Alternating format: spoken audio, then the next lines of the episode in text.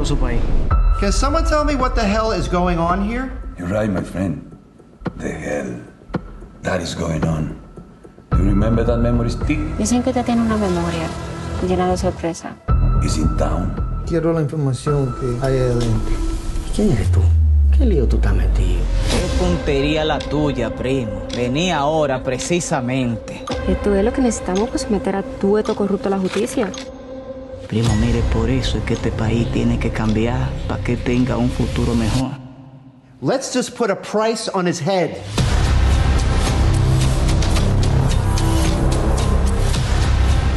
Me va a traer la soga y la memoria.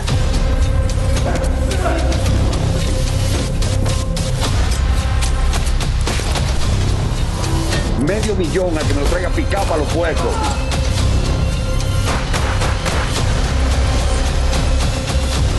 Not just a guy.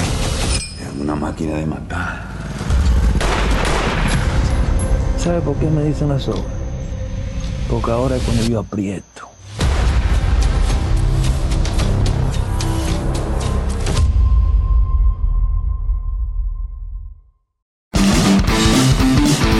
Pero ya le, ya le di, ya, sí- ya le di a grabar. Pero, ¿qué tú ibas a decirme? No, yo iba a decir que oír mi voz me calma porque yo siempre soy un exagerado cuando yo hablo rápido, con una pasión, una vaina. Y voy a mil, eh, hablando en mil, y mi mente va en diez, pero mi boca va en mil.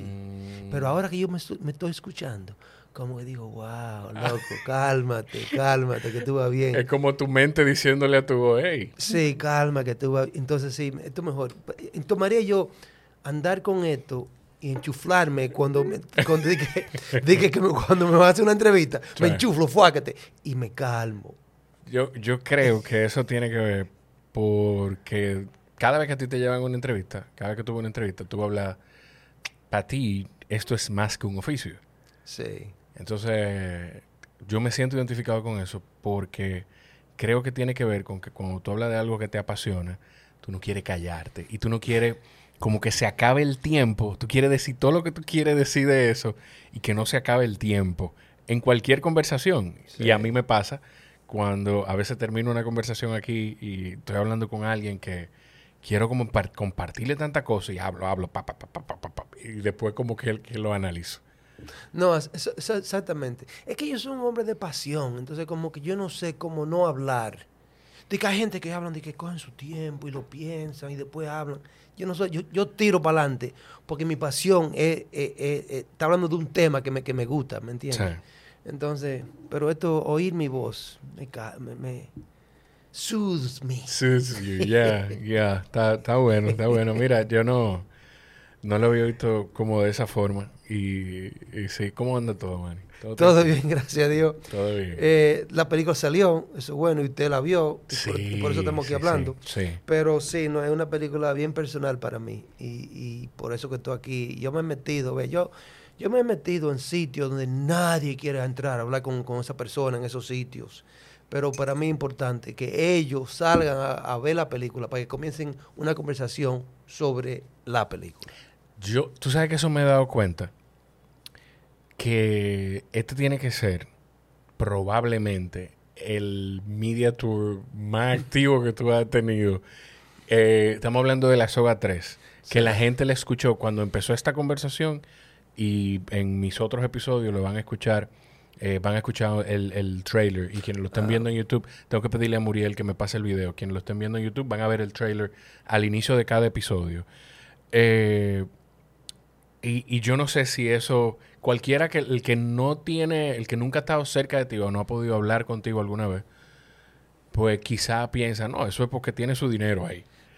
Porque tú eres el productor de la película, tú Sí. fuiste el que financiaste la película, pero es porque tú tienes esa vena de, de activista, como tú dijiste reciente. Sí, no, 100%. Es que, mira, es que yo quiero usar la cámara para enseñar, para hacer un cambio en este mundo.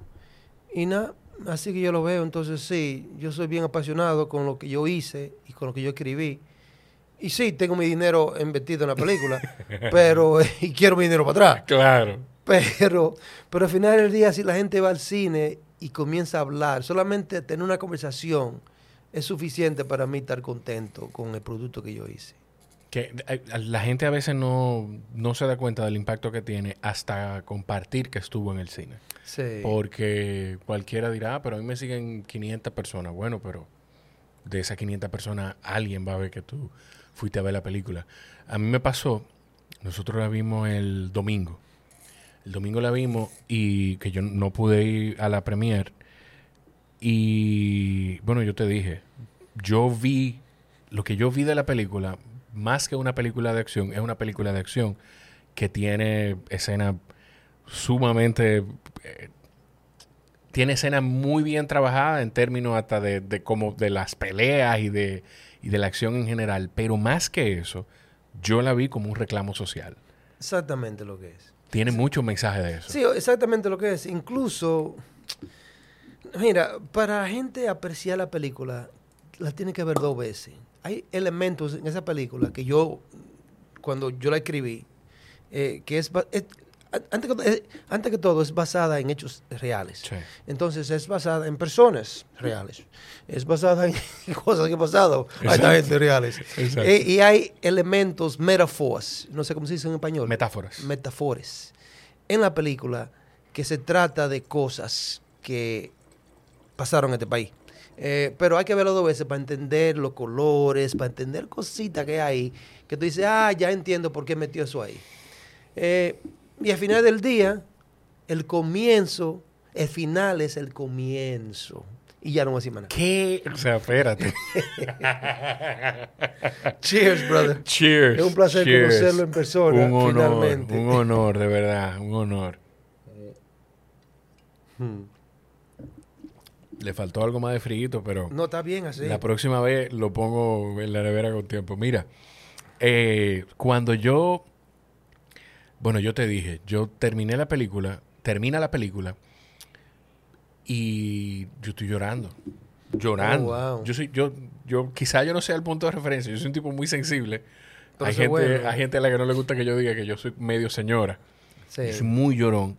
Pero yo estoy llorando porque yo estoy viendo reflejado ahí, sin, sin hacer spoilers, pero yo estoy viendo reflejado ahí, aquí se habla mucho de círculo de pobreza, del círculo de pobreza, pero yo estoy viendo reflejado ahí un círculo de violencia Exactamente.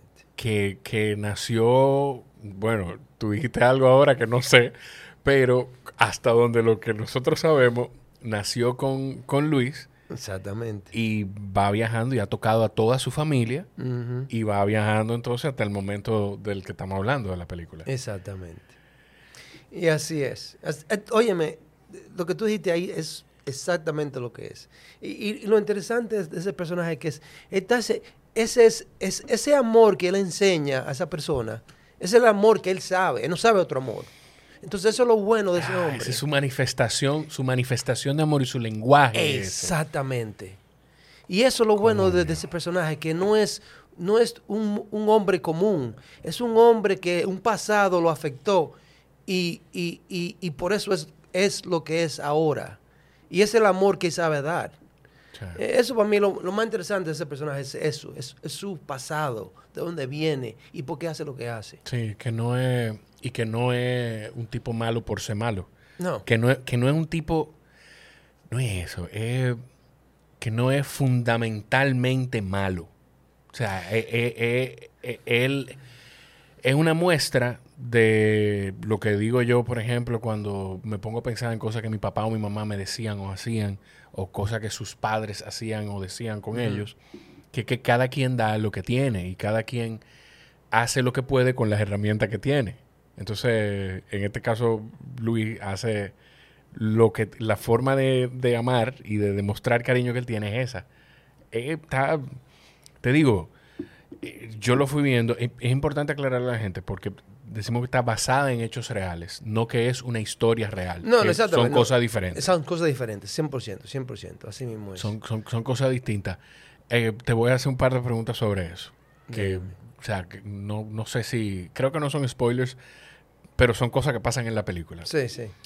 El tema de el ganado del senador y la música. ¿Está inspirado en, en, en Quirino. No. No, no, porque fue como. Bueno. O sea, ok, pues está eh, qué vaina.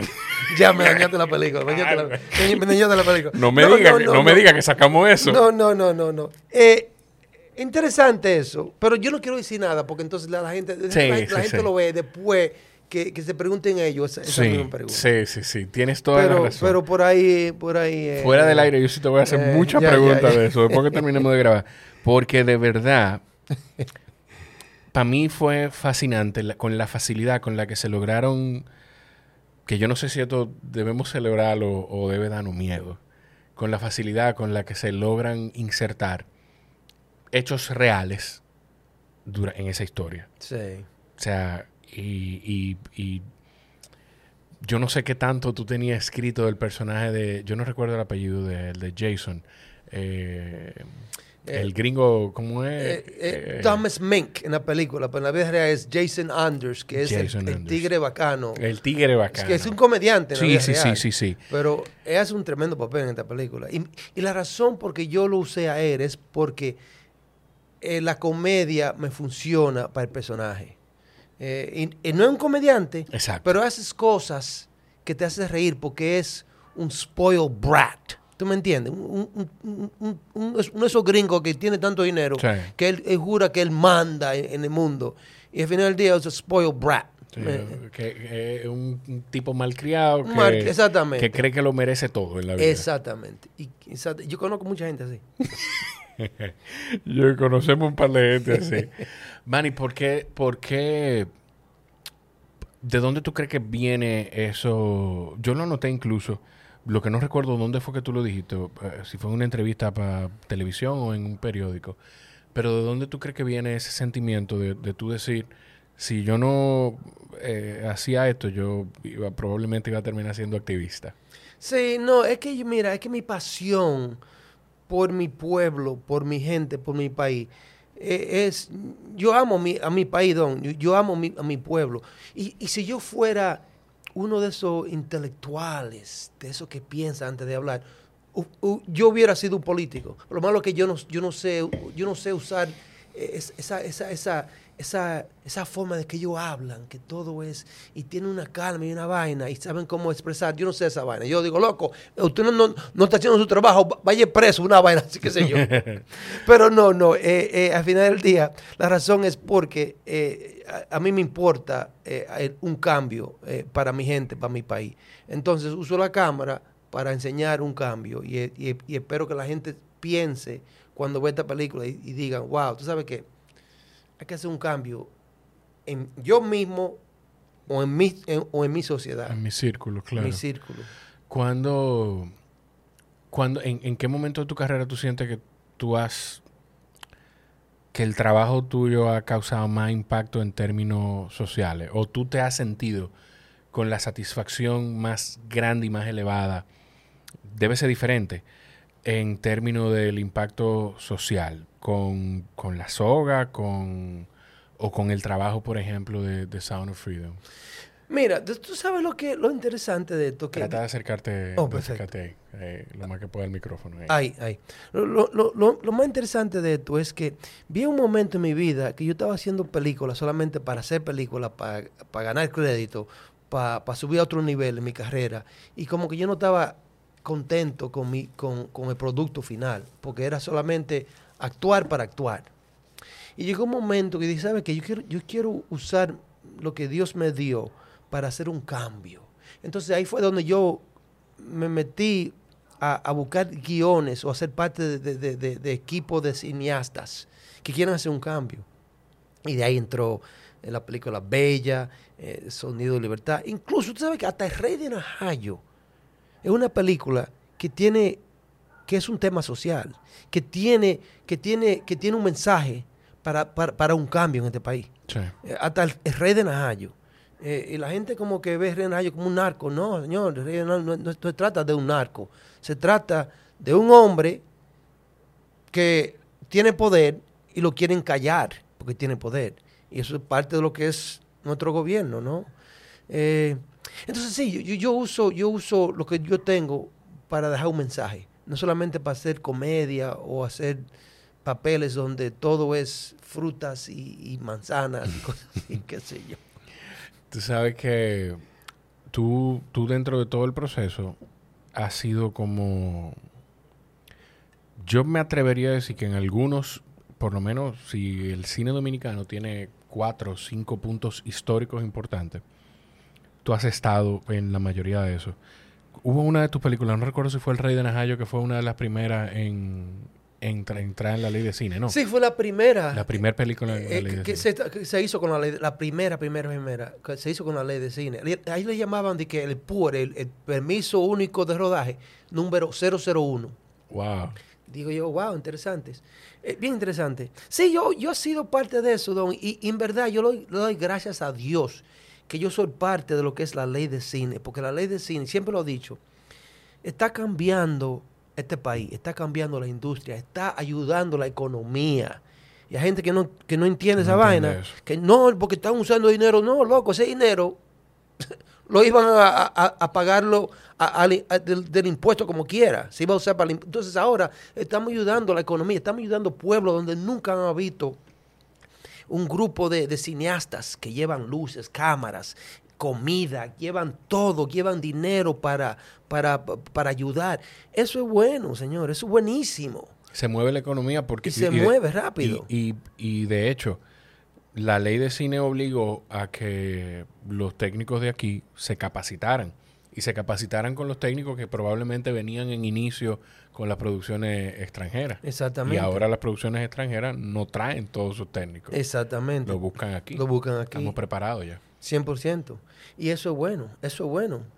Entonces, como que yo, esa parte yo siempre doy gracias que, que estamos viviendo, que yo estoy viviendo esa época de, de la ley de cine. Eh, te mencionaba a Jason más temprano porque y te decía que yo no sé qué tanto tú tenías escrito de tú sabes que vamos a dar muchísimos saltos Sí, sí, con, sí. con lo del podcast que, que mira yo no yo no iba a comentar esto pero de verdad yo esto yo lo hago y, y lo hago para mí y porque me lo disfruto Sí. porque me da la oportunidad de conocer gente como tú no gente como tú que sean famosas sino gente como tú que ha seguido su pasión y ha sido exitoso persiguiendo esa pasión. Y no persigo la validación de la gente, de nadie. Pero tú tuviste un gesto a principios del año pasado, o finales del año pasado, no lo recuerdo. Creo que fue, fue como diciembre, creo que del 21, que ya había pasado incluso un año de la convers- del episodio que tú y yo habíamos grabado, que grabamos en el 20, remoto. Y tú me escribiste un correo Sí. de la nada, o sea, de la nada, de la nada, de la nada. Y para mí, que, que tú sacaras ese momento para de alguna forma reconocer el trabajo, de verdad que, que- que es muy importante. Y yo no sé si tú estás consciente de, de- de eso. Yo no sé si tú estás consciente de, de lo importante que es la opinión y lo que piensa una persona con el criterio que tú tienes, porque, de nuevo, quien ha podido cruzar palabra contigo sabe que tú eres un tremendo profesional. Es muy importante eso y, y- a mí me, me tocó muchísimo. Yo, yo no me acuerdo si estaba entrando al cine o qué, y lo leí y yo, o sea, para mí fue, óyeme, porque no me lo estoy esperando. Yo lo menos que creo que tú estás pendiente de, eh, que nadie está pendiente de mi trabajo. Yo no estoy pendiente de eso. Y de verdad te lo agradezco muchísimo. Dicho eso, eh, te preguntaba del, de Jason porque yo no sé qué tanto tú tenías escrito de ese personaje, pero también recuerdo, coño, qué vaina, que yo no quiero sí, tampoco, sí, no quiero, no quiero spoilear, Dime, spoilearle la película a la gente. Eh, Manny, mira, si yo digo No, algo, pero, no, pero, no, exactamente. Por don- tú sabes De por- es que tú sabes por dónde yo de voy. ese personaje tú no puedes, porque es que... Pues ya. Sí, es que me lo daña, me lo es daña. que tú daña. sabes por dónde yo voy. Es que me lo daña, me lo daña. Ay, Pero, pero, mío. pero, pero sí, ese personaje es bien, es- bien específico. Y, es- y esa, es, esa es la sorpresa de la película. Entonces, si sabemos eso, mm, ya. Eso, ya, eso Me es lo que, eso es lo que conecta, lo que conecta a la gente con, con algo que tú has comentado Sí, antes. sí, sí, sí. O sea que, sí, no, pues ya, perfecto. esto es un problema. Yo no debí ver la película antes de que nos sentáramos. Esto, esto es un tema. Manny, ¿cómo, ¿Cómo está? ¿Cómo está? Una pregunta. Dime. Hay unos no se, perros no ahí se atrás. oye, no, pero No sí, se pero no se, no se van, en la grabación no Oh, se ok, oye. ok. En la grabación no se oyen. Ok. ¿Cómo? Sí, pero yo estoy a punto de salir y pitarle para que se calle. Ya. Pues eso son- tú me preguntabas que cómo es la zona. Es- hay dos perros ahí que mi hijo dice que esos son sus perros. Ya. Pero que están aquí en el parque. Son como los perros del barrio o los perros de la comunidad. Eh, ¿Cómo? Estábamos hablando fuera del aire. ¿Cómo- ¿Cómo, ¿Cómo está Nueva York? Porque lo que uno ve... Yo trato de darle seguimiento Mm, a, a la noticia internacional en general y más en Estados Unidos y más en Nueva York, que es la comunidad más grande de dominicanos que viven Sí. fuera del país. ¿Cómo, cómo, qué, qué tan cerca o lejos de la realidad es lo que uno ve de, de lo que se vive, de lo que se está viendo en la calle en Nueva York? Bueno, te voy a decir la verdad. Nueva York ha cambiado mucho en los últimos dos años. Y yo creo que esto tiene que ver con el, el alcalde que tenemos, el de mayor que tenemos. Eh, para mí ese tipo no, no- no- no está haciendo su trabajo. Incluso yo voté por ese tigre.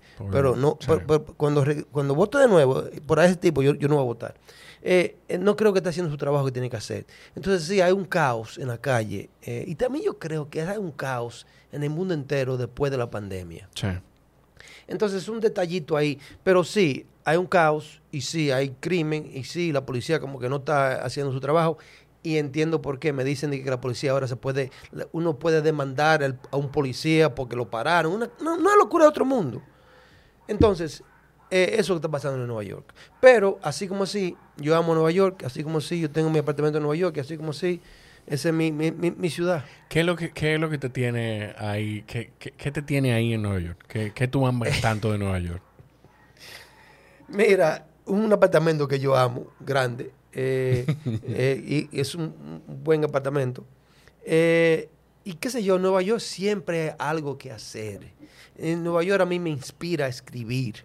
Y eso es lo bueno, que yo oigo historia en la, en, en- en- la calle, o hablo con gente, donde quiera una historia que yo pueda, que yo pueda eh, escribir.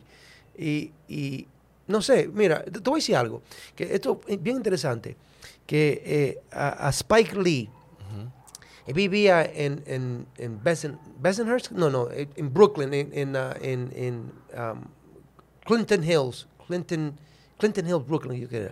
Él- Entonces, él tenía su, su 40 Mules en, a- en an Acre eh, eh, eh, Production Office allá.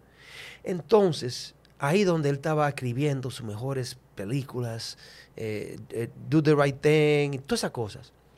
Él se mudó para the Upper East Side. Y de ahí para adelante nunca escribió algo importante, una, una película importante, porque perdió lo que era su, su barrio, donde estaba su source, donde él buscaba información, donde tenía información por todos lados. Y yo pienso que si yo me salgo de Washington Heights, vivo en Washington Heights, yo voy a perder lo que yo quiero escribir. Yo escribo sobre mi gente, sobre mi cultura, sobre donde yo vivo, sobre donde hay información en la calle que yo veo, la escribo. Ese es mi mundo. Yo creo que si me mudo y salgo de ahí, se me va a perder lo que yo estoy escribiendo. Una locura eso, pero yo- eso, incluso Spike Lee, él mismo dijo eso en una entrevista. Digo, wow, interesante. Y yo, wow, mira qué interesante. Y eso es verdad. Sí, Eso es verdad. Sí. Y, y, y tú no tienes miedo también a perder Washington Heights por, por... Wow, se me olvidó el término, ¿cómo se llama? Eh, la, por la... Um, gentri- eh, la gentrify. Sí, la gente... Gentrifications. No, Sí. no mira. Te voy a decir la Que, verdad. que cuando, cuando las grandes corporaciones se van a- apoderando de, De- las comunidades sí, y de aquellos negocios familiares y todo el ambiente de la comunidad cambia. Ya en Washington Heights hay dos Starbucks. Y cuando llega Starbucks, tú sabes que ya se jodió todo. se jodió todo. Pero eso Eh, es allá, aquí es diferente. No, allá se jodió todo. Entonces, cuando llega Starbucks, se jodió todo. Pero parte, y sí, eso, eso duele porque yo estoy viendo familia, especialmente en mi edificio, familia dominicana que han- se han mudado porque ya la renta ha subido mucho, ellos no pueden vivir ahí, cosas así. Eh, pero yo creo que eso es parte de lo que es el crecimiento, El desarrollo. el desarrollo de un, de un barrio. Y eso pasa, eso, eso, eso pasó en Williamsburg. Williamsburg, tú vas a Williamsburg ahora, y no es Williamsburg de antes. Tú vas a Alphabet City. Oye, Alphabet City, yo filmé allá una película que eso era eh, eh, crackheads, esos son ti- tigres que están metidos Sí. en su vaina en la calle. Y era Alphabet City, donde era- eran los crímenes más grandes. Ahora esa vaina ya no se llama Alphabet City, se llama Lower East Side. Porque ahora tú vas allá y tú no ves esa- esos tigres en la calle. Sí. Todo es eh, eh, eh, building grandote, todo el mundo un artista, una vaina. Y eso es bueno, señores, eso es bueno. Eso es parte de lo que es crecer. Y uno no puede para eso. ¿Tú qué, qué tan qué tan parecido tú crees que, que se te ha vuelto Estados Unidos en general con República Dominicana Eh, en términos políticos? Te lo digo porque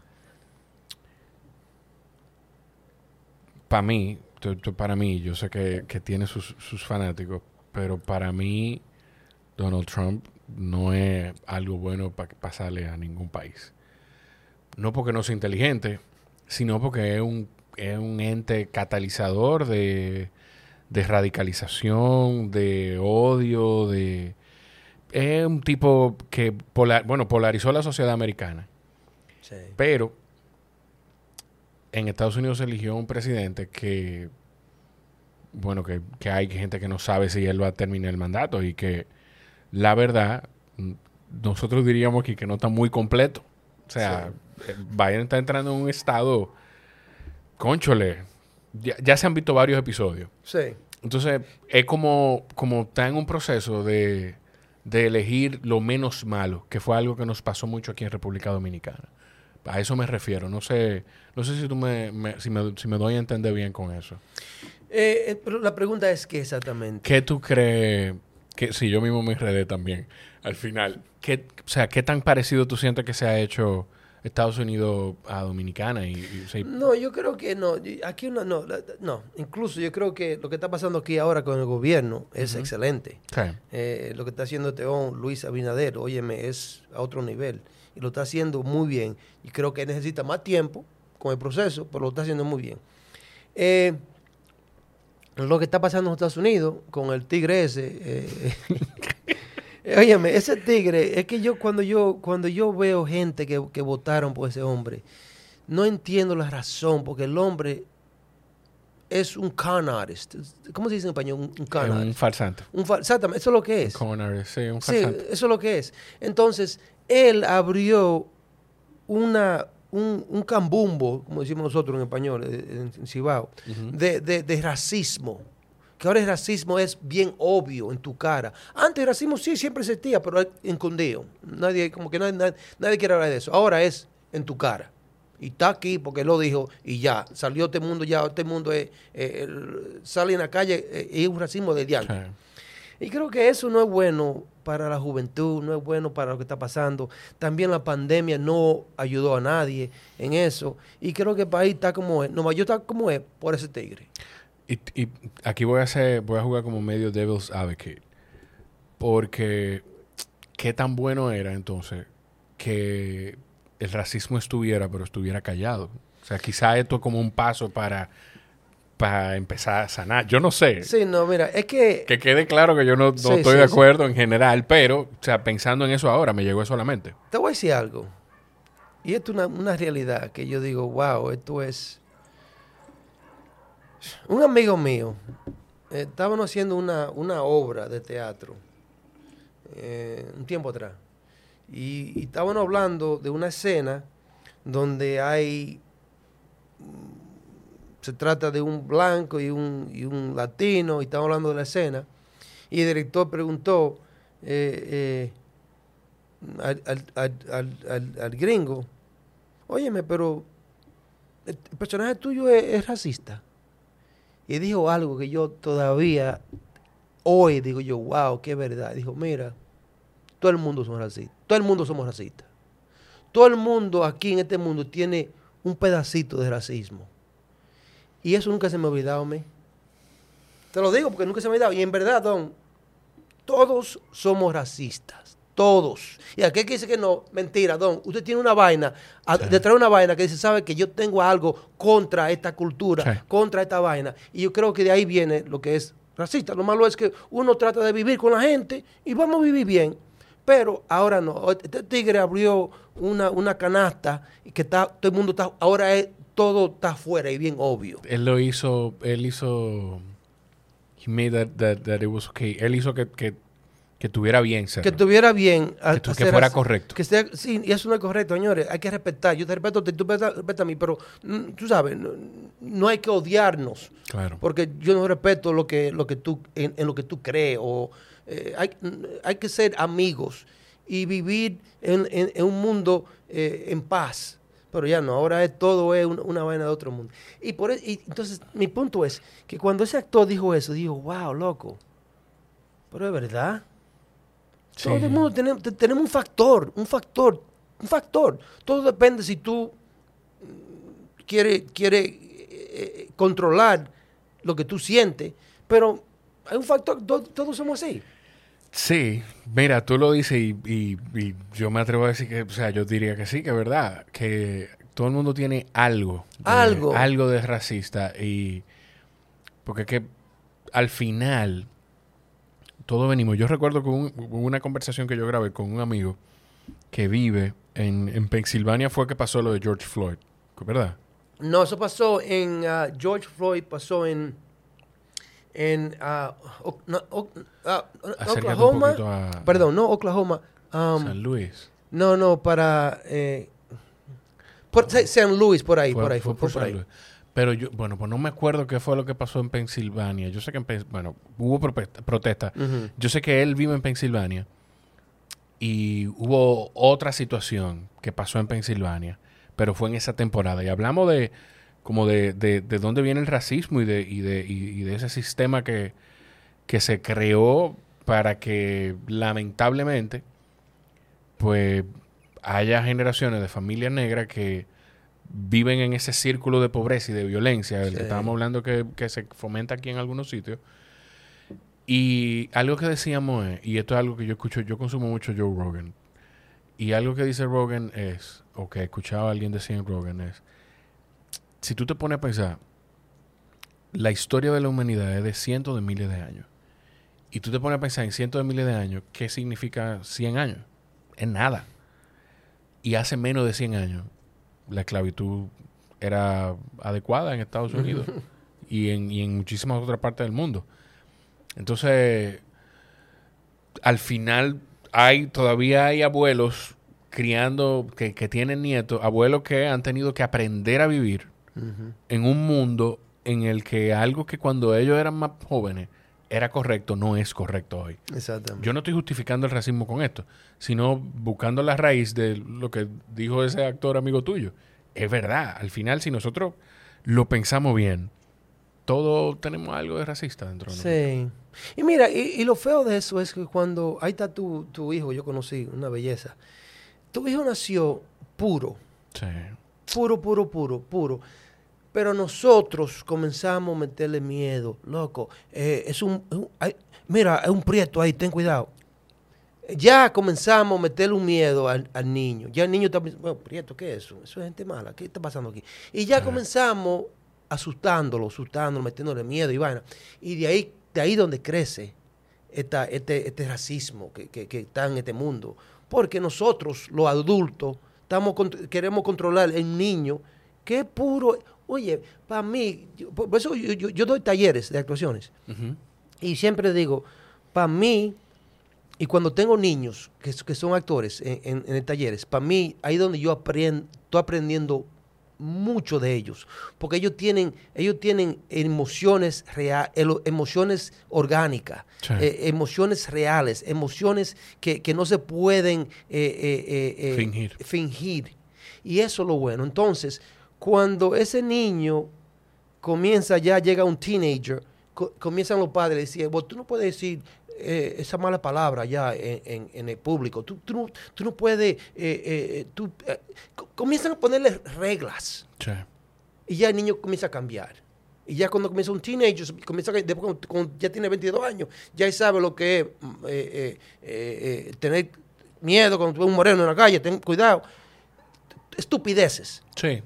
Que, Sí. que en verdad no es necesario, pero eso pasa por los adultos controlando o, o- o manipulando al niño de que para que él sea más, más obvious de, de su surrounding. Pero al final del día uno está dañando a ese niño. Sí, sí, sí, sí. Y, y para que tú veas cómo son las cosas en la vida. O sea, tú dices eso y la, la historia y el relato entonces del lado de, de la familia negra es eh, el temor, y esto igual uno lo ve reflejado en series de televisión y demás, Sí. que quizá no es toda la realidad, pero es parte de la realidad porque es un reflejo.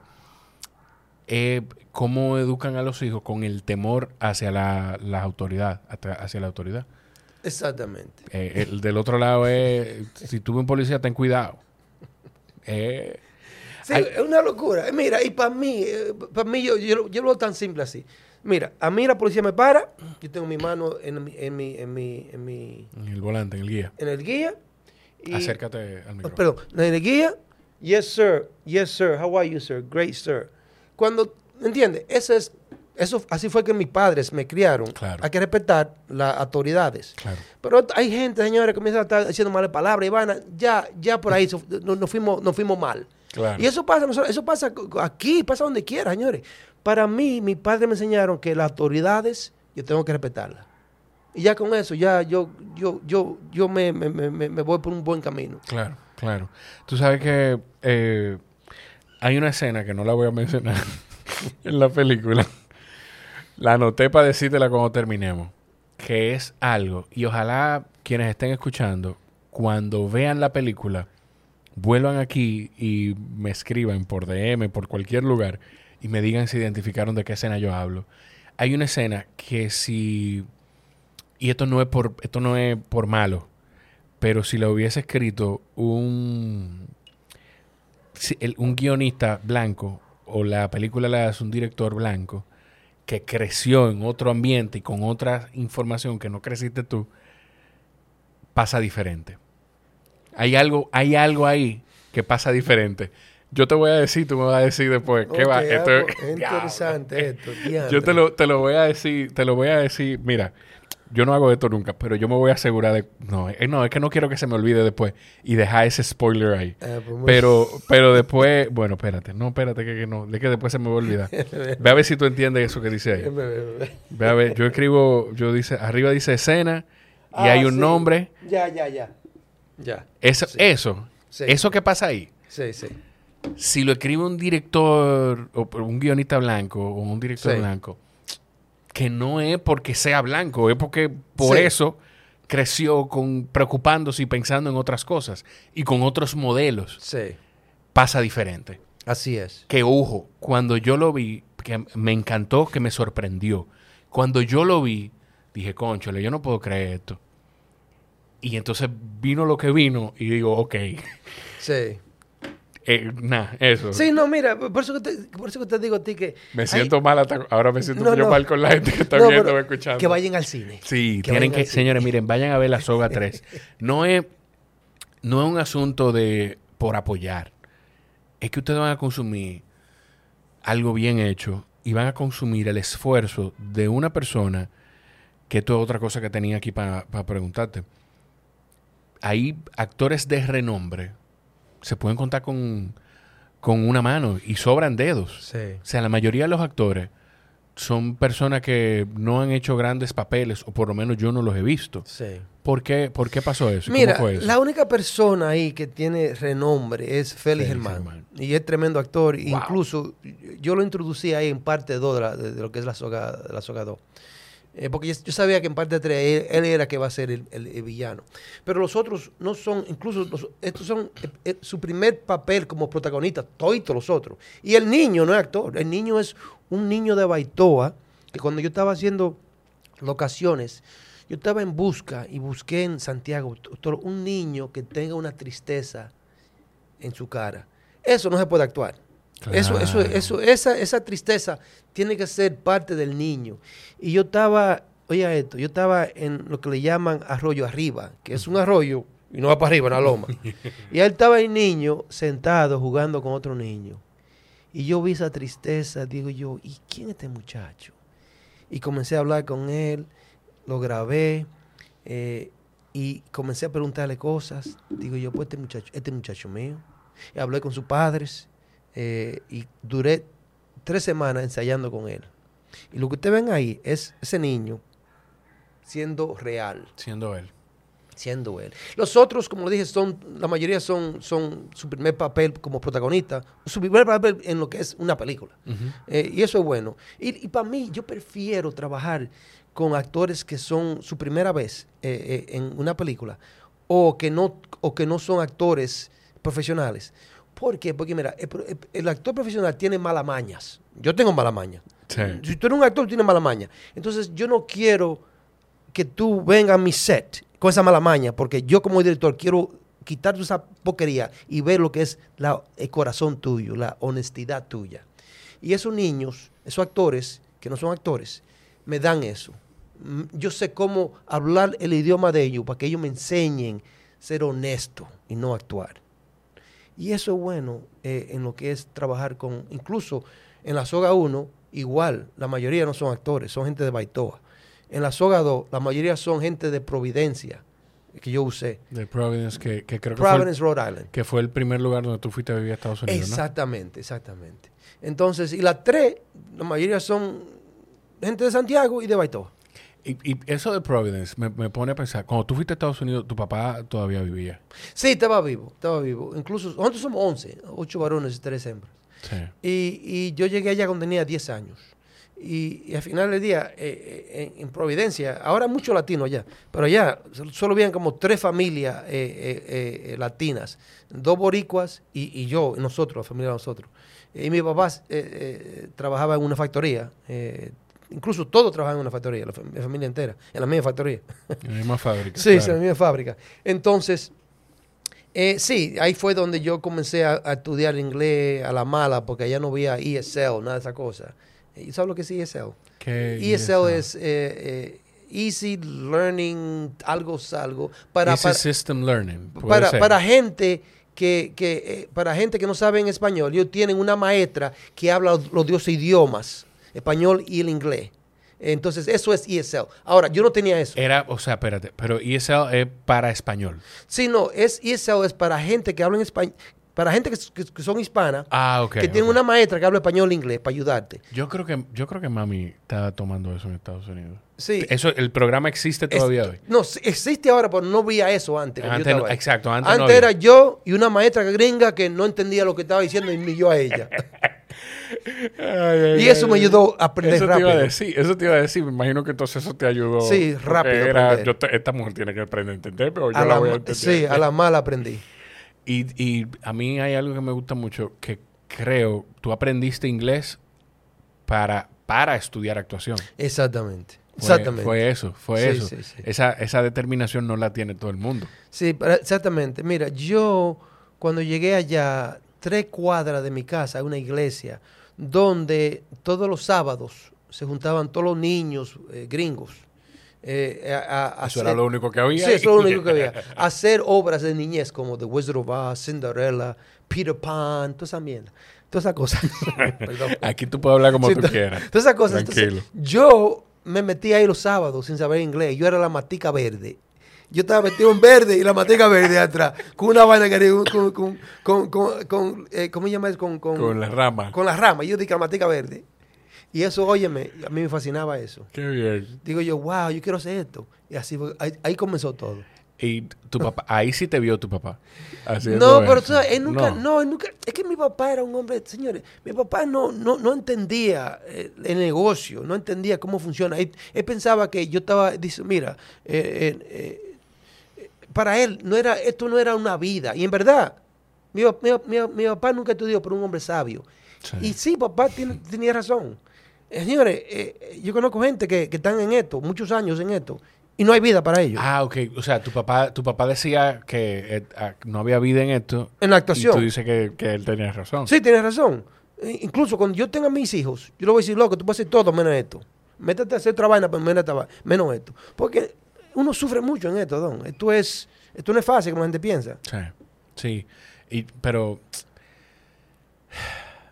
yo creo que eso de todo lo- todos los oficios que tienen que ver con arte o entretenimiento son así. Porque si, Sí. o sea, si tú te pones a pensar cuántos comediantes de stand-up exitosos que vivan de eso existen. ¿Cuántos actores de la población del mundo que dice que quiere ser actor o que dice que es actor, ¿Y cuántos pin- pintores cuántos que, pintores. que se hacen grandes cuando están muertos? Y ahí donde, ahí, ahí donde su, pi- su pinturas vale. Eso da pena, don. Eso debe, eso, Eso da pena. eso es difícil. Pensar en eso, de que, de que tú trabajas la vida entera para ser grande y, y después que tú te mueres que eres grande. Exactamente. Ahí donde eh, el dinero se lo, lo está gozando la familia. Y, y, y yo he puesto que la familia nunca lo apoyaron. ¿Tú me entiendes? Coño. Eso es duro. Y, y una cosa, man. Tú dices de, de que tu papá decía eso. Pero que de nuevo, estamos hablando de una gente que, que hizo lo que pudo con las herramientas que tenía. Sí. Y que lo que hizo fue trabajar para sacar a su familia hacia adelante. Sí. Pero y, y en tu entorno entonces familiar, tú, ser- tú eres el más pequeño de todos. No, yo soy el número 10 de 11. Tú eres el 10 de 11. Ahora, no, qui- quiero, quiero como eh, eh, aclarar algo. Hacer justicia. Sí, no, mira, mi- no, es que, no es que mi papá no, no me apoyó, sino dijo, "Ah, pa- para eso no hay futuro. No, claro. Pero si tú quieres hacer esto, hazlo, pero recuerda, no hay futuro en eso. Y, y pero sí, mi, mi papá era mi mejor amigo, mi héroe, incluso para mí, ah, el único héroe que yo, yo he tenido es mi papá. Pero era un hombre sabio sin leer libros. Ese era un hombre como que... Para mí era, oye, mi papá era eh, un hombre que usaba un sombrero, un héroe, don, para mí, para mí, para mí. Y, to- y siempre lo digo. ¿Qué tú crees que hubiese pensado tu héroe de, de- de los trabajos que tú has hecho? No de eso que tú dices que estaba haciendo películas Sí. por hacer películas, sino de esos trabajos que, que Manny, el activista, hace. Si no estuviera muy orgulloso y, y bien eh, contento con el resultado que ha pasado. Y yo creo que él es el que me está guiando en esta carrera, porque se- esto no es Sí. fácil. Sí, yo todavía creo y siempre he dicho que papá es que me guía, porque no, es- esta vaina no es fácil, señores. Y yo creo que él es el, el- el- el- el que me está moviendo piezas para que todo sea una realidad. Siempre, siempre creo eso. Y, siempre, y, creo eso 100%. Que él va, que él va moviendo. Sí. He's pulling the strings. He's pulling the strings, yeah. Qué bien, qué bien. Ay, ay, ay. Tú sabes que, que si hay una persona, hay mucha gente así, aclaro, pero si hay una gente que, a quien sea que yo le digo, que está en el entretenimiento, ah, voy a grabar con fulano, o grabé con, grabé con Manny en aquel momento, o voy a grabar con Manny. Si hay una gente que todo el mundo coincide en que es una gran persona, eres tú. Y yo, yo creo, y por lo que escucho, que tiene que ver mucho como con, con, esa, con, con esa formación de la familia. Porque fíjate como, como tú todavía cuidando la memoria de tu papá, de espérate para que Sí, se quede no. claro. Sí, sí. No es que él no me apoyaba. o sea, eso no, eso eh, eh, hay que estar muy aware para eso, hay que estar como muy consciente de algo para eso. Sí, no, eh, sí, no, que mira, es que, sí, no, eh, mira, yo doy gracias a mi familia, y siempre lo he dicho, que ellos son lo que me, me, me llevan a mí, y, y, soy, y, soy como soy por ellos, por la, la, la forma que ellos, que mi, mi mamá y mi papá me criaron a mí a, mi, a, mis hermanos. Eh, y somos 11 nosotros. En verdad, yo te digo que nosotros fuimos un milagro en lo que es de dónde vinimos a dónde estamos. Es un milagro. Sí. Eso para mí, digo, wow, nosotros vinimos de ahí y estamos aquí. Y- ¿Me entiendes? Es duro eso. Sí, sí, sí, sí. Y eh, eso, no, no todo el mundo viene de donde tú vienes y, y- y logra, o en general, tu familia, no todos salen de donde salen y, y- y logran alcanzar Sí. donde han llegado. Eh, tú sabes, espérate, que tenía aquí, tenía algo aquí anotado que no quería dejar de, de preguntarte. ¿Qué tanto tú te llevas, o si te llevas algo, de un personaje a otro? Porque había, hubo cosas en la película que yo veía y que me hacían pensar en, en y- que son dos personajes completamente diferentes, pero hubo cosas que me hacían pensar del personaje de Big Dogs. Cosita, cosita ahora Sí. en la soga 3, que no necesariamente cosas del personaje, porque pueden ser hasta cosas técnicas, cosas que quizás tú aprendiste en ese rodaje de entrenamiento, cosas que la pudiste llevar aquí a, a la soga Sí, 3. mira, mira, yo, eso, wow, tú te, mira, yo odio esa vaina. te voy a decir por qué. Porque sí, hay, hay cosas que pasan en los personajes que uno lo quiere dejar, pero no hay suficiente tiempo entre, entre lo que yo hice ahora y cuando yo comienzo el otro proyecto. Mm. Entonces, ejemplo, te voy a decir ejemplo. Big Dogs. Eh, antes de Big Dogs yo hice Colao. Con la 1. Colao 1. Sí, sí. O no. Espérate, no, Colao 1, espérate.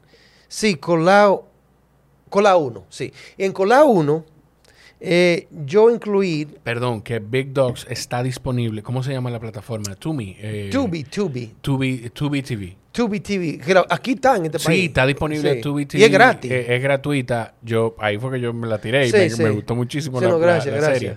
Eh, es gratuita. Tubi TV está ahí. Lo voy a poner en el link de la descripción. Porque la verdad que es una serie entretenida. Y Sí, es, no, es- es- muy a buena. Manny en otra persona. En otra es muy buena. Entonces, cuando yo hice Colao, mira, yo, yo creo en eso, en- yo soy esa clase de actores que yo quiero como salir de un personaje 100% antes de meterme en otro proyecto. Y, y eso coge tiempo para mí, porque yo me meto tanto que, que coge tiempo para salir. Y eso es algo que incluso yo, yo estoy, yo estoy ahora hablando con un therapist. Con un terapeuta. Porque, porque eso me ayuda mucho a, a salir de eso. Pero el punto es este, que, que yo hice eh, Colao, y en Colao yo hago un papel de un hombre, una comedia, de un hombre de campo, que él es un poquito pariguayo en su forma de, de- de- hablar con mujeres, y cuando él está eh, pensando, siempre, siempre tiene la boca abierta. eso es parte del personaje. Como que, eh, como que es queda de que, eh, con la boca abierta. Entonces, eso fue algo que yo conscientemente le metí al personaje, porque yo quería como darle ese, ese, ese- look como de que, como, como un tonto, pero no Como tonto nada. tonto, sí, sí, sí, entonces, entonces, a mí me, me llegó la oferta de hacer eh, Big Dogs terminando eh, eh. Colao. Entonces llego a Nueva York y ya comienzo los ensayos y comienzo a rodar y ya estamos en episodio 3 de lo que es el rodaje. Ya, estamos, ya tenemos un, dos meses y medio en eso. Y me dice una directora, ven acá, una directora, digo, eh, ¿qué fue? ¿Por qué tú tienes la boca abierta? Y yo, ¿qué qué? ¿Por qué cuando te dan una noticia tú abres la boca? Ya dije yo, coño, ese, ese, ese Antonio del diatre de colado está metido en mí. Entonces, de ahí para adelante, si tú ves de ahí para adelante, ya no lo hago. de- después del episodio 3, yo tumbo esa vaina. Ya. Porque yo, en verdad, conscientemente me estaba pasando algo que yo no quiero hacer. Claro. Entonces, eso es parte de lo que es dejar ese personaje, pero siempre tú te, tú te llevas una vainita que no, no está 100% fuera de ti o de tu control.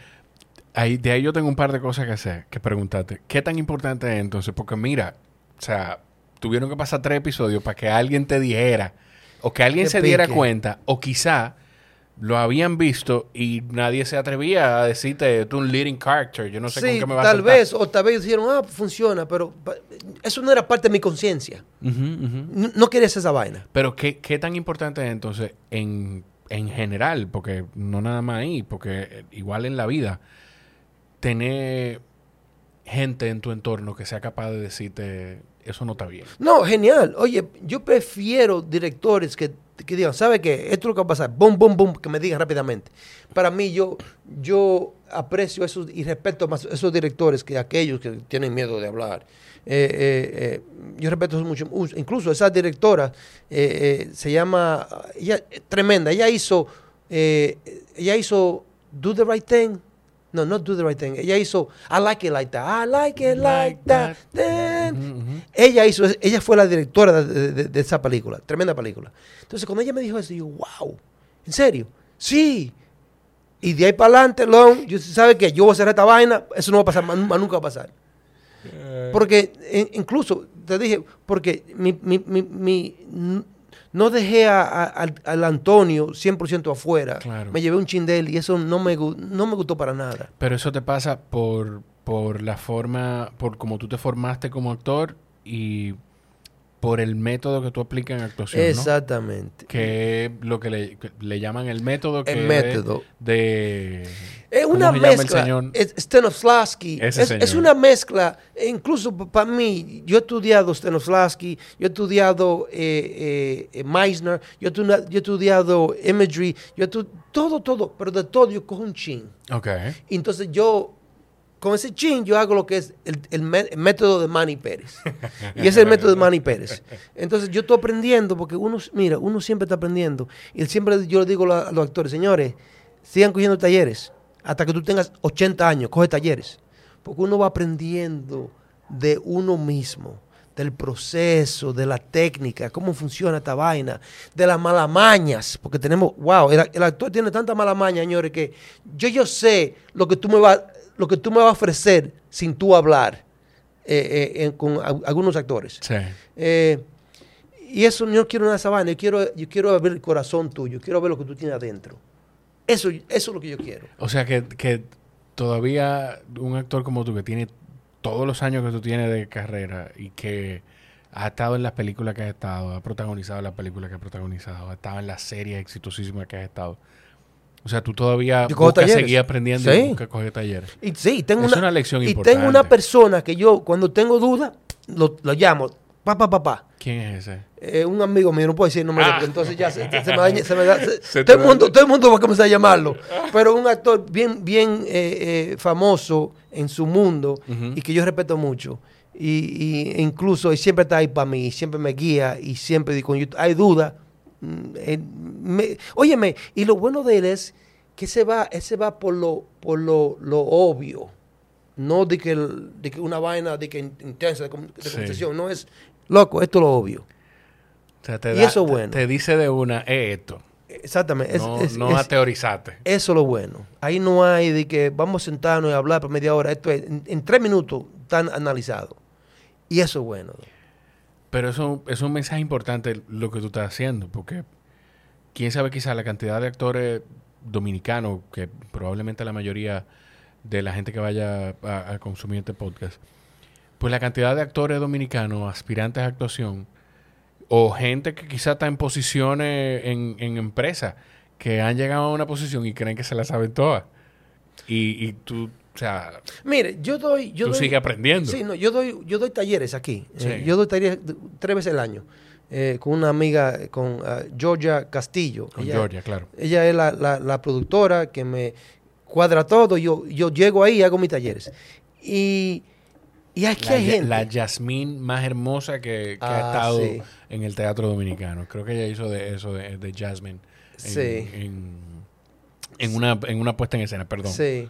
Entonces, yo doy tus talleres y hay actores que yo he trabajado con ellos. Digo, "Do- digo óyeme, loco, eh, no es de que yo te quiero ayudar a ti, yo quiero que tú cojas mi taller. No es de que porque no, coge mi taller, porque somos amigos, coge mi taller. Gratis, loco, no, tú no tienes que pagar nada, gratis. Sí, loco, sería genial. Nunca, nunca llegan. ¿Qué? Nunca, nunca llegan. Uno lo esperando y no llega. Y siempre que me ve, loco, lo voy a coger. Ok, vamos a cogerlo. No llega. Y creo que eso tiene que ver, y lo digo, tiene que ver con, y, y eso es, todo el mundo tenemos un ego. El ego, Tiene exacto. que ver con el ego de, de, de, de sentirse superior. Y al final del día el ego es el monstruo que tumba a todo el mundo, don. El ego es... Y, y- y- mire, yo, yo, yo, yo, yo doy esos talleres, pero yo estoy aprendiendo de esos niños que te hablé, que son Sí. inocentes. De ahí donde yo, yo, una esponja, don, y yo agarrando todo eso. Dando, sí, dando un taller, pero yo agarrándome de ellos, aprendiendo de ellos. Y he aprendido mucho de eso. Mucho, mucho. Pero yo estoy de acuerdo contigo con que el ego es- es- se come a la gente. Pero yo siempre he dicho aquí que para llegar a lugares como tú has llegado, es como tener un ego sano. Yo no lo decía así desde el principio. Eso es algo que se ha ido construyendo a través de, de la conversación y de yo poder aprender de gente como tú. Pero se necesita tener un ego sano. Porque es verdad, tú tienes que estar consciente de que tú no te la sabes toda. Pero también tú tienes que ser capaz de, de, de decirte, yo soy capaz de esto, yo sé esto. No. Mira, lo que yo digo es que yo me siento, eh, ahora mismo, en mi, en mi momento, yo estoy dando mis mejores trabajos como actor. Ok. Eso, yo, yo estoy consciente de eso ahora. Y, y estoy bien claro que, que- que- me siento 100% que estoy dando mi mejor trabajo como actor. Ahora, cuando yo hice Washington Heights, que eso fue 20 años atrás, yo dije, loco, este es mi mejor trabajo que estoy haciendo ahora. Yo no puedo ver esa película ya. Yo no puedo ver esa película porque mi- es horrible. Eh, mi trabajo ahí es una, una tontería. Y tal vez en 10 años más, yo digo, loco, mi trabajo en la soga 3 fue una, una tontería del diantre. Eso es parte de crecer. Eso es parte de crecer más de lo que uno sabe, lo que es la técnica, de lo que, de, de- de lo que uno sabe, lo que es la emoción de uno, de, lo de cómo uno sabe cómo es. Eso es parte de crecimiento. Sí. Así que yo lo veo. Tú sabes que eso. Vea, ayer yo estaba hablando con alguien. Hubo alguien que me escribió por Instagram.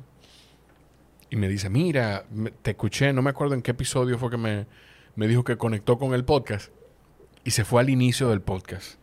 Y le dije: Te voy a decir lo mismo que yo le digo a la gente cuando me dice que empieza a escuchar el podcast desde el inicio. Ya yo tengo más de cuatro años con esto. Le digo: Perdóname. Porque a mí me Sí. pasa igual. O sea, si yo oigo los primeros episodios del podcast, yo me escucho como que estoy haciendo radio y Sí. qué bueno que están ahí escuchando este podcast. Y esto no debe ser eso. Pero también eso tiene que ver, ahí uno conecta mucho con la frase de, de evaluar las cosas en su justa medida. El Manny de hoy es el mejor Manny que ha habido, pero hace cinco años, en ese momento, ese era el mejor Manny. eh, eh, Sí. Pero es como está consciente de eso también. Estar consci- exactamente, porque es- uno va creciendo y, y va, y va estudiando eh, sobre uno mismo en lo que es el proceso. Y a mí siempre digo eso, el proceso de la, de- de la técnica de actuación. Es complicado, pero, eh, y no es fácil. Eh, y hay gente que no entiende esa vaina. No, loco, yo quiero ser actor, loco, méteme ahí. Tú, no, tú ni idea, es más, tú ni sabes lo que es un actor. ¿Me entiendes? Eso no funciona así, Don. Eso no funciona así. Entonces, sí, es interesante. ¿En qué, ¿En qué tú recuerdas cuál fue la primera vez en la que tú te diste el permiso de agregar algo a un personaje? Ah, no, es que yo siempre agre- Sí, siempre desde el es- inicio. Desde el inicio siempre he agregado algo. Ejemplo. Por oye, favor. Oye, esto, oye, oye esto. Tú te vas a reír de esta. Eh, ¿Tú te recuerdas cuando dije a ti que yo estaba haciendo eh, teatro de niñez? Sí, Eh, sí, en- sí. En, en- Sí, en la, la mata. La mata. La mata, planta uno. Planta uno. en ese momento eh, eran los los eh, 80 y diantre, fue en los 80 por ahí. Ya yo estoy dando mi, mi edad. Toma en cuenta que yo nací en el 87. Ándala. El punto es que en esos tiempos vían eh, lo que llaman breakdancing. Sí, Pop claro, vaina. yeah. Yo era uno de esos tigres que, que Tú hacías breakdance. Sí, breakdancing y van así. Porque eso es lo que había en, en- en- en donde yo vivía. Eh, entonces, estaban haciendo un casting en, el mismo, en, la, en la misma, en la misma iglesia de The Wizard of Oz. Entonces, yo dije, ¿sabes qué? Yo voy a hacer, yo quiero hacer papel de Tin Man. De Tin Man. Ajá. En español, es- es- es El Tin Man, eh, el hombre de, de cántara. de, el, del- el- exacto, el, el- hombre de hojalata. Ojalá, exactamente. Entonces yo fui ahí, y yo fui ahí, eh, como el, vestido y todo, como el Tin Man, pero el Tin Man da- que, que Hacía hace breakdance. break, breakdance. Y, y, y, y él tenía que cantar, pero yo, yo lo rapé. eh, rap. Yeah, entonces a, ellos les fascinaron esa vaina. Y ese fue mi primer momento, mi, primer eh, eh, step, paso en lo que es acoger algo y hacerlo para mí mismo, eh, para que funcione para lo que es la obra en este caso. Y eso fue, óyeme, ellos escribieron en periódicos de, la forma, de, la forma que yo hice ese 10 ¡Wow! Entonces, o sea, estamos sí, hablando de, para mí, siempre entonces. Para mí es importante yo ayudar el proceso de, cómo ayudar al director, cómo ayudar este, este, proyecto que sea más grande de lo que es. Eso era lo, siguiente que te iba a preguntar. Entonces, cuando tú aportas algo al personaje, ¿tú lo aportas porque tú entiendes que te aporta a ti como, como actor o como... O, te es más cómodo entrar en ese personaje o tú, o, o tú lo aportas desde esto hace que el personaje sea mejor para la historia. Me- mejor para. Exactamente. Ejemplo es Loki 7. ¿Tú viste Loki 7? Lucky Seven. No, yo no la vi, pero... pero Tiene que verla. Pero, pero, sé, pero te escuché hablando de esto. Te escuché hablando de esto con una persona. Óyeme, yo quisiera que tú y Manolo Osuna se sienten un día a hablar solamente de actuación. Porque yo, yo veo el, el contenido. Él, hace, Manolo hace con Anabel Sí, Alberto. sí. Es un buen trabajo. Y yo lo veo, porque estoy como muy pensando Sí. mucho en política y aprendiendo y entendiendo, y ellos hacen de una forma diferente.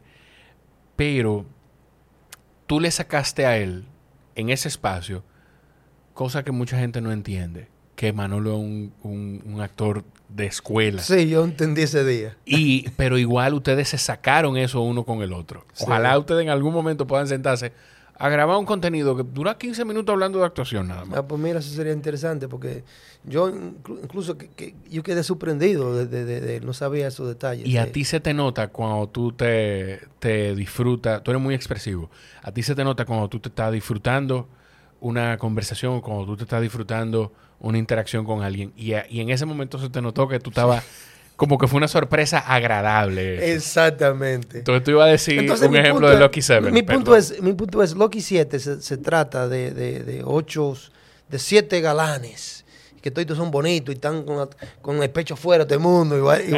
Entonces cuando el director me, me dijo, y el productor, eh, me dijeron, hey, yo quiero que tú seas parte de esto, eh, hay un personaje ahí que le llaman el Moncho. Yo lo leí y el Moncho era un, un. Otro más. Un narco, un, uno más, un narco. digo, Un narco, un bonitillo más. Sí, digo, ven acá, loco, pero yo quiero que ese personaje sea algo diferente. ¿Cómo que?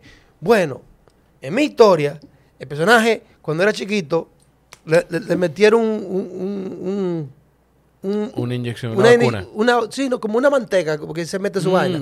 Eh, se metió un, un chin de, de manteca, pero en la manteca tenía un chin de, de- y esto pasó en Baitoa, de gasolina, y, le, le dio un patatú y quedó, el tipo quedó así, que habla así y está torcido así. Entonces yo digo, wow, imagínense, porque eso, eso, eh, incluso esa persona vive en Baitoa, eh, imagínense, ese es el moncho.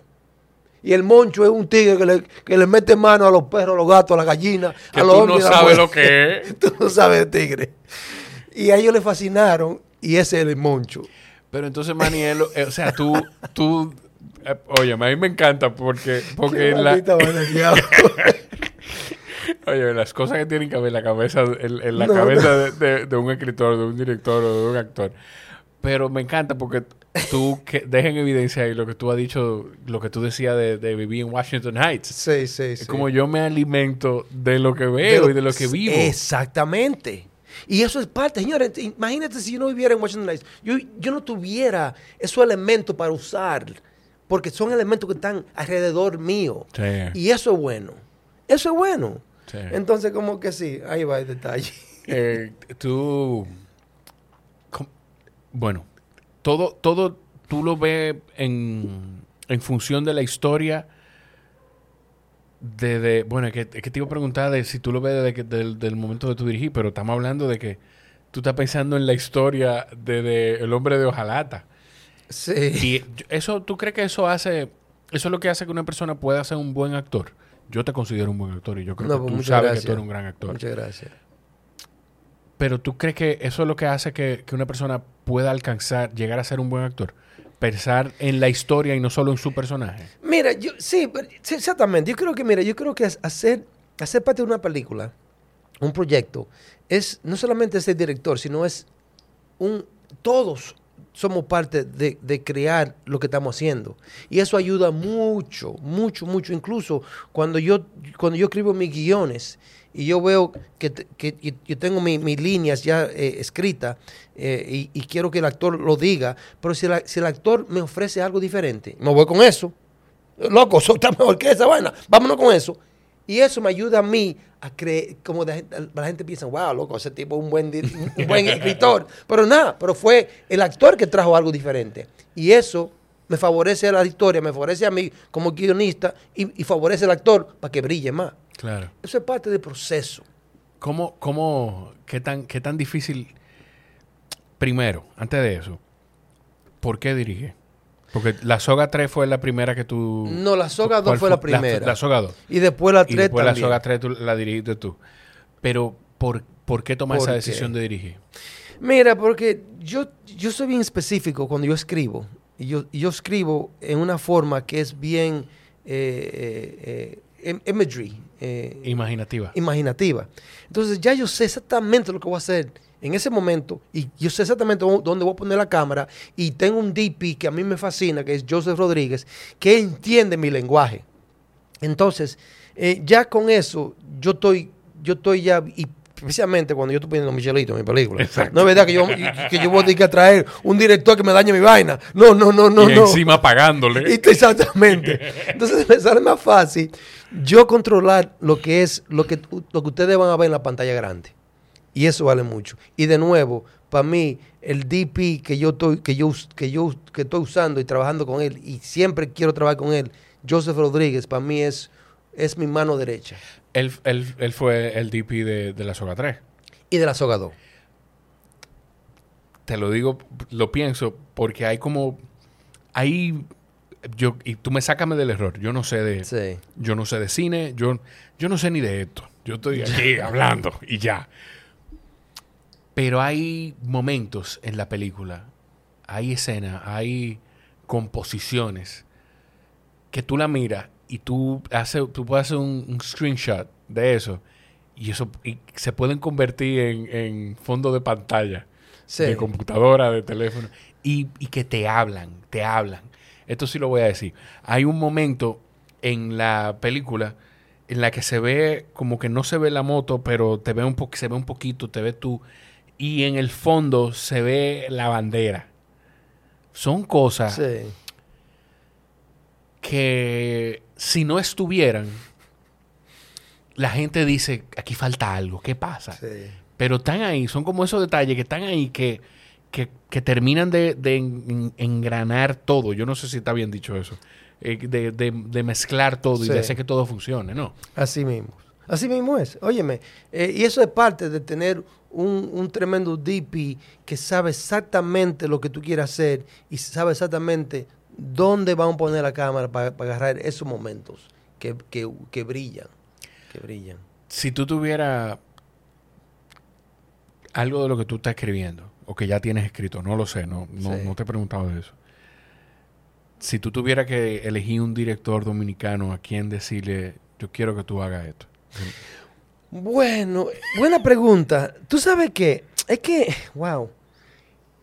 Si es mío, mío, mío, es que yo no sé si, si, si yo puedo eh, confiar en, en directores en eso. Ahora, hay directores que yo, yo admiro y digo, wow, tú, un tremendo director.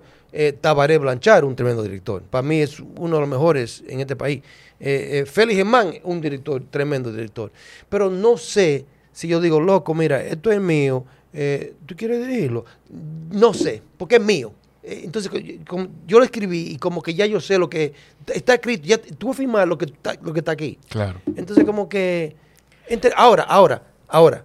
Si es, Jos- si es Joseph Rodríguez, loco, dale para allá.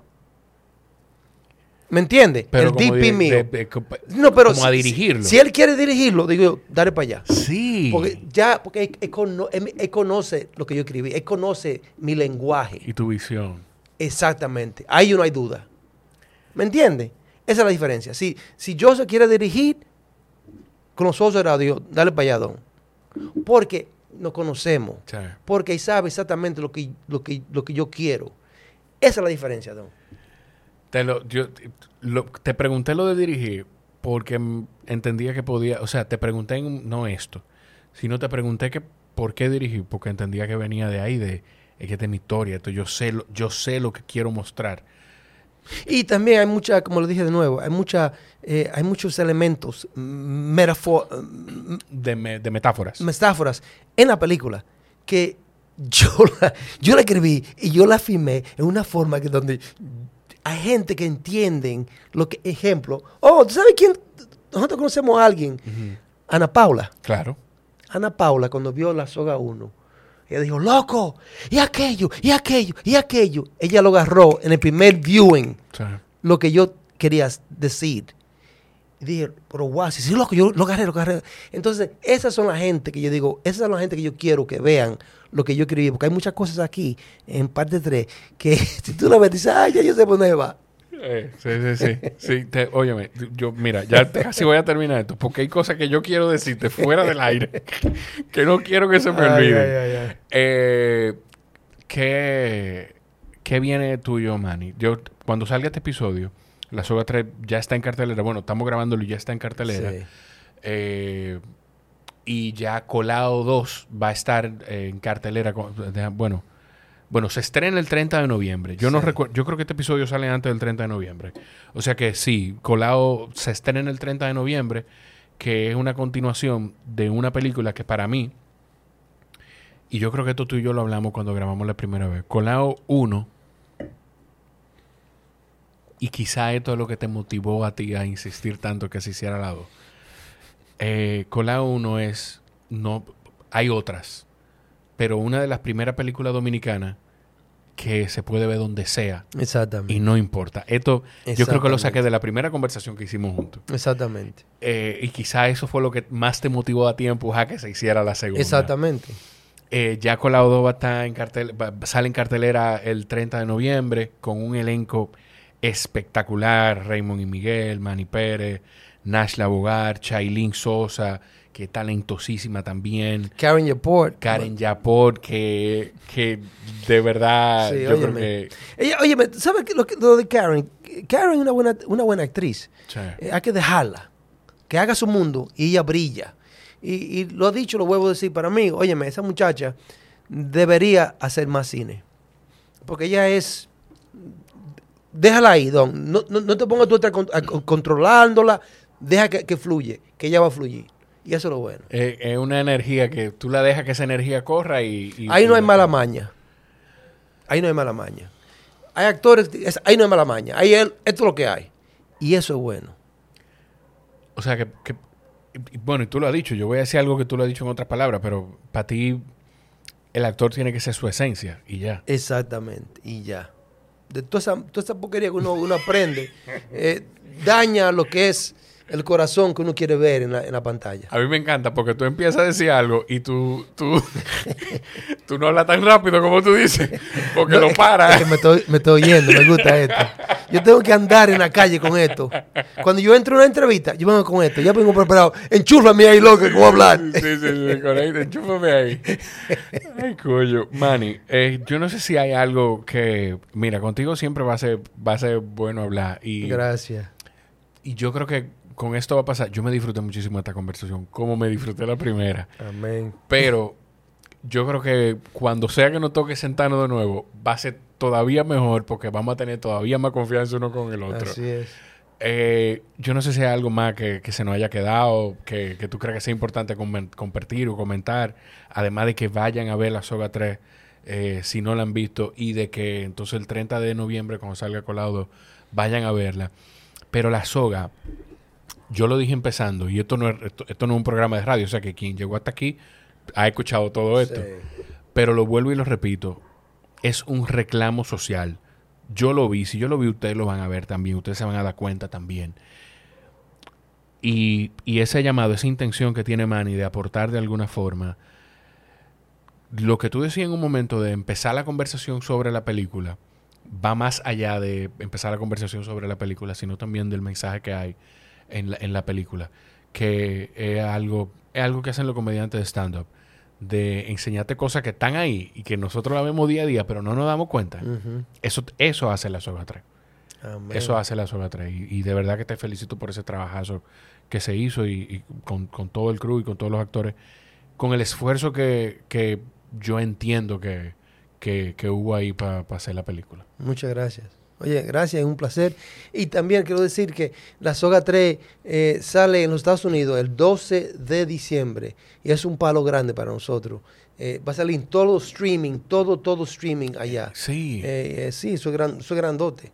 Eh, entonces sí, estoy contento. 12 de diciembre y va, va a estar en, en todas las plataformas de En streaming. toda plataforma de streaming, menos Netflix. Netflix sale el próximo año. Lo que pasa con Netflix es que ellos no, ellos, ellos no pagan bien. Entonces, como que hay que esperar, hay que correr la película por todos lados y después ellos regresan después que ya salió por otro lado. Pero espérate. Pero tú estás diciendo algo que no es, que no es poca cosa. Porque no es. Es una verdad, Don. Una Eso, verdad. pero, o sea, salen todas las plataformas de streaming y no es que no va a salir en Netflix, porque al final la gente, mucha gente lo Sí, que está pendiente en Netflix. Sí, pero Netflix salí, va a pero salir- va a salir el próximo año en Netflix. Exactamente, un año o dos años después sale en Netflix. Eh, así que funciona eh, lo, lo que Sí, es, sí, lo, sí. lo que es el mercado ya. Sí, sí, y eso es algo que... Y es importante también que la gente In- entienda que hay un negocio detrás de eso. Incluso si tú tienes una película que sale, vamos a decir, en HBO Max. Netflix no la, no la quiere. Si sale en, en Amazon Prime, Netflix no la quiere. Si sale en Netflix, Amazon Prime no la quiere. HBO no la quiere. Hay una competencia grande ahí, pero si la quieren, después que ya termine de Netflix, ellos van y la Claro. Es una Claro. vaina rara, pero así que funciona. Entonces, en diciembre va a estar en todos los otros lugares. Todos los otros lugares. Hablamos de, de donde está Big Dogs. Sí, Amazon Prime, Amazon Apple, Prime, TV, Apple TV. Voodoo, uh, Fandango, eh, Google Play, eh, uh, uh, YouTube, uh, Films, no ven así. Por todos lados. Qué bien, qué bien. Ya ustedes saben, señor, o sea, no hay excusa porque hay algo que de hecho eso me lo habían escrito alguien cuando yo dije que iba a grabar contigo, Mm. de cuándo va a estar en Estados Unidos disponible, disponible la película. Manny, de verdad que es un honor. Gracias, gracias por, por desde el primer día de alguna forma pues, pues distinguirme, siempre responder los mensajes, siempre estar dispuesto y cuenta conmigo, cuenta conmigo en, en- en lo que sea, por pequeño que pueda ser, en lo que tú entiendas que yo pueda aportarte desde aquí No, o fuera de aquí, cuenta conmigo. Muchas gracias. Un placer. Un placer. A ustedes, si llegaron hasta aquí, lo mejor que pueden hacer para aportar a este episodio es compartirlo. Compártanlo y etiqueten a Manny en Manny Pérez RD1. No, Manny Pérez 1. Manny Pérez 1, no sé dónde saqué el RD. RD no. Manny, Manny Pérez 1 en cualquier red social. Y cada vez que usted vaya a ver la soga, cada vez que usted vaya a ver la soga 3, suba la historia, compártalo, etiquete a Manny, dígale a su familia. Perfecto. Porque es de nuevo, eh, no un tema de voy a apoyar esto. Te va a recibir entretenimiento al más alto nivel y va a colaborar y a contribuir con que una historia, un reclamo social se siga promoviendo. Así que ya saben, los quiero mucho, los escuchamos en la próxima. Bye bye.